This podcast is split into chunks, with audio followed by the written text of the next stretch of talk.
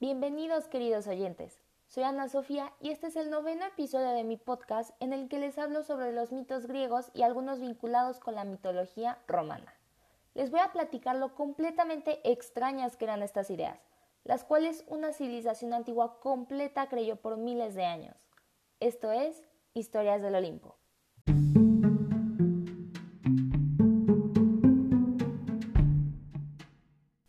Episodio 9 la primera travesura de Hermes. Maya era una de las Pléyades, hijas de Atlas. Ya saben, el titán que fue sentenciado a cargar el cielo por toda la eternidad. Bueno, él tuvo siete hijas llamadas Pléyades, y sí, ese es también un nombre astronómico para un cúmulo estelar que contiene estrellas. Solo un pequeño dato curioso. De todos modos, Maya, quien es una ninfociánica y no la civilización antigua, al igual que sus hermanas, nació en una cueva del monte Silena en Arcadia. Ella solía pasar todo su tiempo merodeando por su montaña y no le gustaba salir con ninguno de los dioses, porque era inteligente en ese aspecto. Pero, por supuesto, Zeus ignora ese hecho porque le gustaba Maya. Odio a ese tipo. Sí, adivinaron.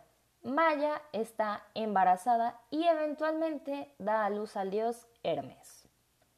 Hermes es el dios de los ladrones y los mentirosos.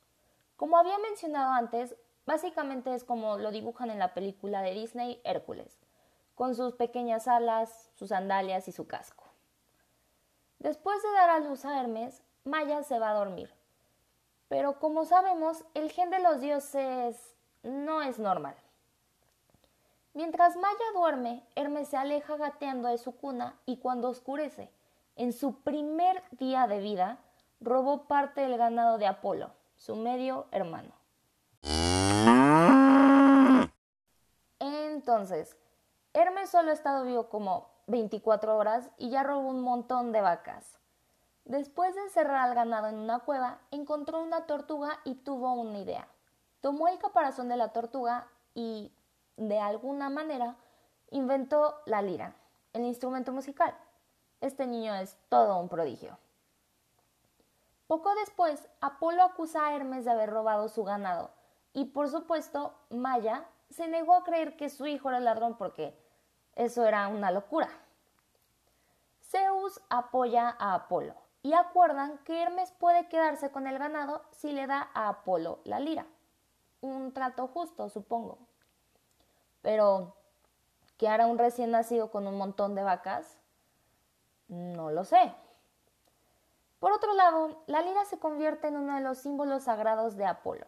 Como es el dios de la música, lleva su lira a todas partes. Así que, si me lo preguntan, Hermes le hizo un favor.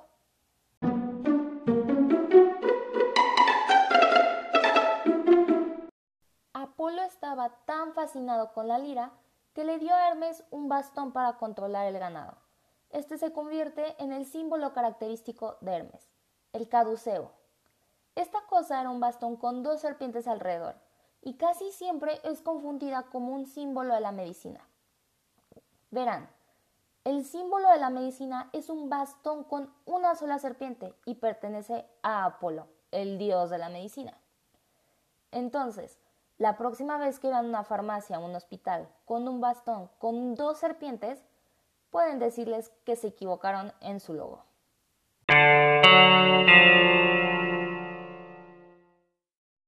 Al final, Hermes se convirtió en el dios de los ladrones y mentirosos porque robó el ganado de Apolo. Pero luego también se convirtió en uno de los doce olímpicos, en el dios de los viajeros, del ingenio, del comercio, la astucia y en el mensajero de los dioses. Un buen final, supongo. Muchas gracias por escuchar este episodio. Espero que tengan un gran año y recuerden que ya me pueden encontrar en Instagram como Historias del Olimpo.